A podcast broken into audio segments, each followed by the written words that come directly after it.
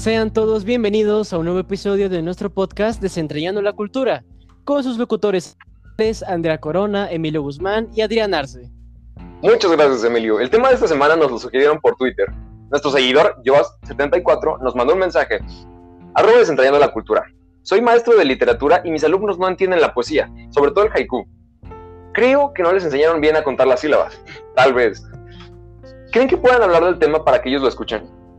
Y para darle el gusto a Yobas y a sus alumnos para que por lo menos entiendan el haiku, trajimos a dos expertos en el tema, Isabel Cruz, quien es experta en poesía, y Sergio Serrano, experto en literatura universal. Isabel, Sergio, por favor cuéntenos más sobre ustedes. Muchas gracias, Andrea, pero las damas primero. Ay, gracias, qué amable. Eh, bueno, me presento, soy Isabel Cruz y estudié filosofía y letras en la máxima casa de estudios que obviamente es la UNAM. Ah, tú también eres de la UNAM. Ambos somos Puma, chido, chido. Solo que yo tengo una maestría en literatura universal. Bueno, muy bien, ahora que se presentaron, Isabel, por favor, cuéntanos qué es el haiku. La verdad, yo tengo una idea de lo que es, pero no estoy muy segura. Mira, en realidad es muy sencillo. El haiku es una de las formas poéticas más breves de la literatura. Generalmente hablan sobre la naturaleza y la vida cotidiana. No suelen tocar temas de personas, eh, sino de cosas o situaciones. Es verdad, yo he leído uno que otro en mis ratos libres y he notado que los haikus son muy cortos.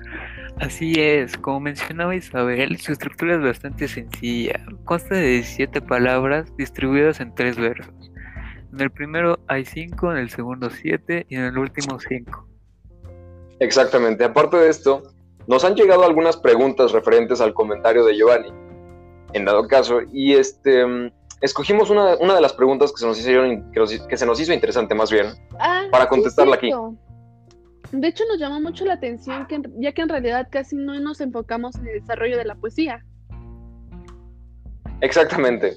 Este comentario es de arroba lucia-98. Ella nos pregunta, ¿cuáles son los orígenes de este tipo de poesía? Eh, mira, esta se originó en Japón, aunque la realidad es que remonta su origen hasta el tiempo antiguo. Se extendió por la literatura universal y finalmente alcanzó su forma actual a finales del siglo XV. Ah, dato interesante, debe su nombre al poeta Shiki. Muchas gracias Isabel por iluminarnos con tanto conocimiento. Ese último nombre me suena, pero siglo XV, está claro que el haiku lleva inmerso en nuestra cultura desde hace mucho tiempo. Demasiado. Denso, ¿no? Denso.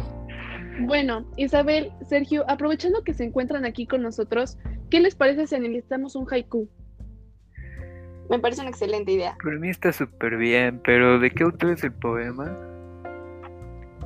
Bueno, después de poder, bueno, después de haber leído tantos autores, pues fue muy difícil eh, poder escoger uno de ellos. Entonces, pues decidimos decantarnos por uno llamado La Luna, del autor José Juan Tablada.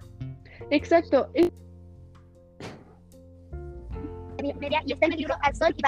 Que fue escrito en 1918, hace mucho tiempo, ¿no?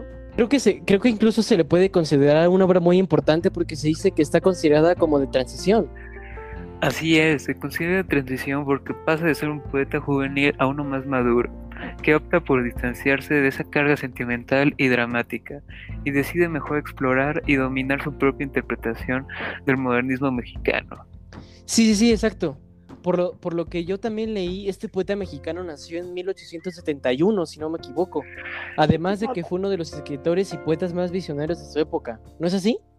Exacto, exacto. Tablada fue uno de los principales protagonistas de la transición del modernismo a las vanguardias.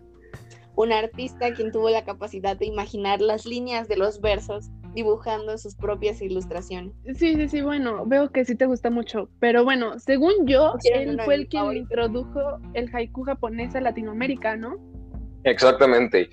Y como muchas personas dicen, Tablada se puede decir que aclimató este tipo de poesía a la cultura latinoamericana y muchos dirían que incluso lo mexicanizó, en pocas palabras. Además, colaboró en numerosas publicaciones de periódicos mexicanos como El Universal. Sí, sí, sí, bueno, ya. Vaya vida tan loca que llevaba tablada, ¿eh? Además, ¿qué les parece que ahora pasemos a comentar de Haiku? Claro. Pero por supuesto que sí, como dicen los chavos. Exactamente.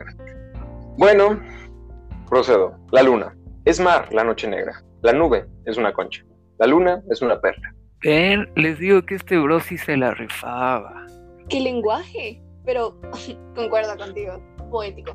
A mí en lo personal me encantó, pero ¿a ustedes les gustó? Bastante curioso, la verdad. Yo siempre me he preguntado cuál será la inspiración que está detrás de estos poetas como tablada que usan para escribir de esta manera, ¿no creen? Tienes toda la razón. Siento que sería como una habilidad que se tiene que desarrollar demasiado o con un don que se nace. La posibilidad de poder transmitir esas palabras y sentimientos a un texto tan reducido tiene que ser como una obra de arte. Concuerdo contigo, o sea, la verdad yo no creo que podría hacer algo así nunca en mi vida. Pero bueno, pasando a lo importante, ¿qué sintieron? O sea, ¿qué creen que Tablada nos quiso decir con estas palabras? Pues como diría mi amigo Aristóteles, yo solo sé que no sé nada, pero a primera instancia podría decir que el primer verso, por lo que yo entiendo, es que el cielo tiene tantas similitudes con el mar, a pesar de que están distanciados por muchos de miles de kilómetros. Justamente, y aunque yo pienso que lo de tablada puede referirse al miedo natural del ser humano a lo desconocido, tales como estos dos eh, cuerpos extensos se desarrollan alrededor de todo nuestro planeta, son desconocidos para nosotros. Y por eso tenemos esa necesidad de conocerlos más a fondo y poder encontrar todas sus rarezas. Exacto, justamente yo entiendo el mar desde otra perspectiva. En sí que este representa como la vida en nuestro planeta y al igual que la noche son infinitos para nuestra vista.